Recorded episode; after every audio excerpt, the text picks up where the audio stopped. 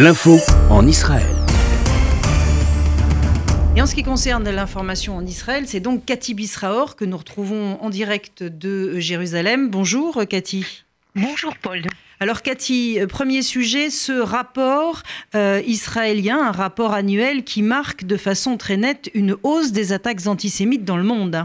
Oui, c'est un rapport euh, qui est très sérieux, qui est étudié pendant plusieurs mois, réalisé pendant plusieurs mois et publié euh, chaque année par le gouvernement israélien le jour justement de la journée internationale où est commémorée euh, la Shoah. Et je crois que dans tout ce rapport, un rapport avec plusieurs dizaines et dizaines de pages, il y a trois éléments inquiétants sur lesquels il faut insister. Le premier élément, c'est une hausse spectaculaire, dramatique du nombre d'incidents antisémites en France, notamment en Grande-Bretagne, surtout, mais également aux États-Unis. Deuxième caractéristique de, ce rapport qu'on avait vu déjà les dernières années, mais qui se confirme véritablement dans ce rapport, c'est le lien direct entre l'antisémitisme et anti-Israël.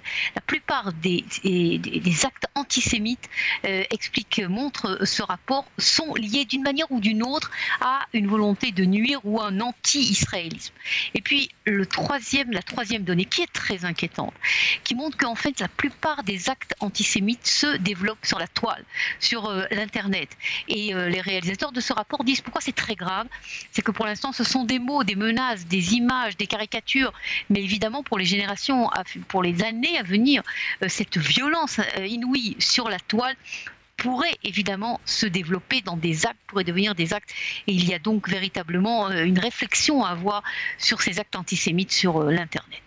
Un mot, euh, Cathy, de ce qui se passe avec le Venezuela. Le chef de la diplomatie américaine, Mike Pompeo, a nommé un émissaire, Elliot Abrams, pour contribuer à restaurer, a-t-il dit, la démocratie au Venezuela, où les États-Unis ont reconnu Juan Guaido comme président par intérim en lieu et place de Nicolas Maduro. Pompeo a exhorté tous les pays à mettre fin à leurs transactions financières avec le régime de Maduro.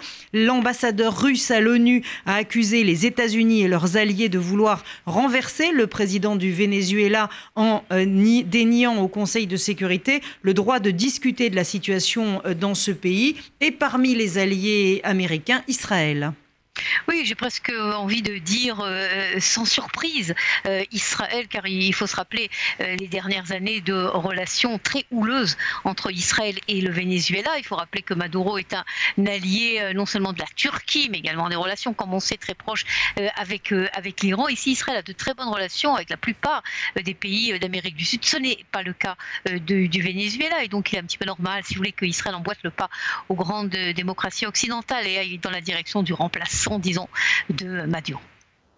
Un mot euh, maintenant du Hamas et du Qatar. Qu'est-ce qui se passe entre les deux? Oui, alors c'est une situation très très complexe, cette histoire du Qatar et, euh, euh, du Hamas. Il faut rappeler que le Qatar avait voulu faire un geste de bonne volonté et euh, donner des fonds énormes, on parle de, de, centaines de millions hein, de dollars, pour trouver des solutions humanitaires. Mais évidemment, le Hamas a essayé d'une manière ou d'une autre qu'une partie de cet argent soit récupérée par, par le Hamas, en fait, au lieu que ça serve, si vous voulez, à construire des hôpitaux, à donner de la nourriture à des personnes en, danger, euh, euh, cela sert à des actes, des actions terroristes du Hamas. Israël a mis son veto, mais ce qui est très intéressant, c'est que le Qatar aussi a mis son veto. Le Qatar a dit au Hamas stop. Toute cette volonté de trouver une solution humanitaire était une volonté humanitaire. On ne veut pas avoir une implication politique dans ces affaires du Hamas.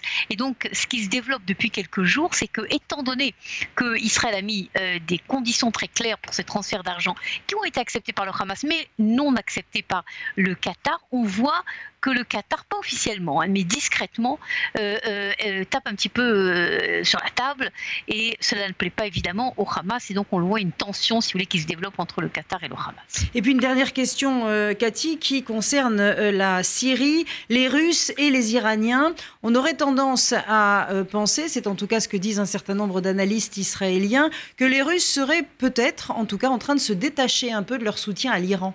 Exactement. Et je crois que s'il y a un développement crucial de ces dernières semaines, presque de ces derniers jours, c'est celui que vous venez de, mentionner. C'est mentionné par tous les grands spécialistes euh, des affaires militaires et moyen-orientales euh, ici en Israël, en expliquant que pendant la guerre civile, et pour mener cette guerre civile, la Russie avait évidemment eu besoin d'une alliance euh, avec l'Iran et les alliés chiites de, de l'Iran, Hezbollah, etc. Mais maintenant que la guerre civile en Syrie, c'est fini, l'Iran gêne la Russie, gêne entre guillemets mais la, Russie, l'Iran, la Russie voudrait voir l'Iran moins puissant en euh, Syrie. Et si vous voulez, alors évidemment, il y a là une, un commun d'intérêt, une communauté d'intérêt entre Israël et la Russie, ce qui explique, pour conclure, que euh, n'a pas du tout entendu Moscou critiquer euh, lorsque Israël a tapé tapé à plusieurs reprises ces dernières semaines contre des objectifs syriens et surtout iraniens sur le territoire syrien.